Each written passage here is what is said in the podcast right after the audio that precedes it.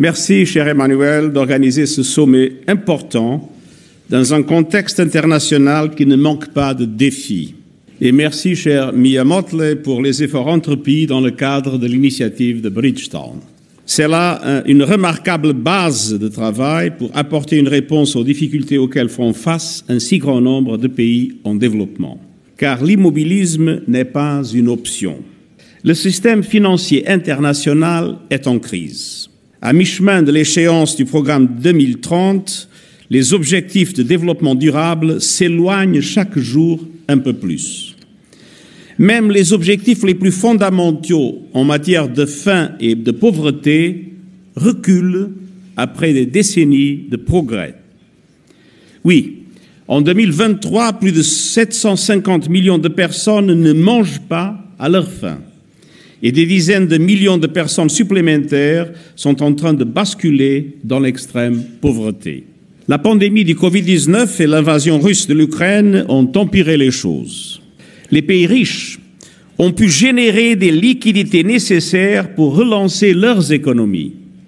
À l'inverse, les pays en développement n'ont pas cette capacité et doivent faire face à des coûts d'emprunt abusifs jusqu'à huit fois supérieurs à ceux des pays développés. De nombreux dirigeants sont confrontés à un choix cornélien, assurer le service de leurs dettes ou subvenir aux besoins de leur population. Beaucoup de pays africains dépensent aujourd'hui plus d'argent pour rembourser leurs dettes que pour les soins de santé, avec des séquelles terribles pour des générations entières. Aujourd'hui, 52 pays sont en défaut de paiement ou se rapprochent dangereusement, de cet état. Et cela inclut la majorité des pays les moins avancés, tout comme la majorité des 50 pays les plus vulnérables au changement climatique. Des dizaines d'autres risquent de les rejoindre. Et cette situation est intenable. Il est clair que l'architecture financière internationale a failli dans sa mission de fournir un filet de sécurité globale aux pays en développement. Et la raison est simple. Comme Miyamoto vient de l'évoquer, cette architecture a été bâtie au lendemain de la Seconde Guerre mondiale. Et elle essentiellement reflète, même avec quelques adaptations, les rapports de force politiques et économiques de l'époque. Rendez-vous compte, plus de trois quarts des pays d'aujourd'hui n'étaient pas représentés à la création des institutions de Bretton Woods, la Banque mondiale et le Fonds monétaire international. Et ce n'est guère mieux pour les Nations unies et le Conseil de sécurité en particulier. Près de 80 ans plus tard, l'architecture financière mondiale est devenue dépassée, dysfonctionnelle et injuste.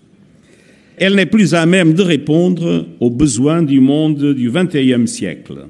Un monde multipolaire, caractérisé par des économies et marchés financiers profondément intégrés, mais aussi par des tensions géopolitiques et des risques systémiques croissants. Les institutions financières internationales sont aujourd'hui trop petites et trop restreintes pour remplir leur mandat et être au service de tous, en particulier des pays les plus vulnérables. Un exemple. Le capital versé de la Banque mondiale ramené au PIB global représente aujourd'hui moins d'un cinquième de ce qu'il représentait en 1960, alors même que les défis sont autrement plus grands. Et enfin, le système financier mondial perpétue et aggrave même les inégalités.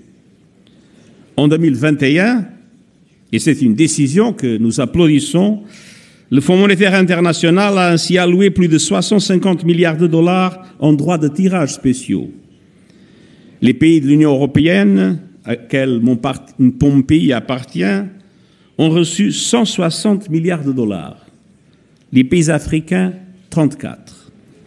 Dit autrement, un citoyen européen a perçu en moyenne près de 13 fois plus qu'un citoyen africain. Tout cela a été fait dans les règles. Mais reconnaissons-le, ces règles sont devenues profondément immorales.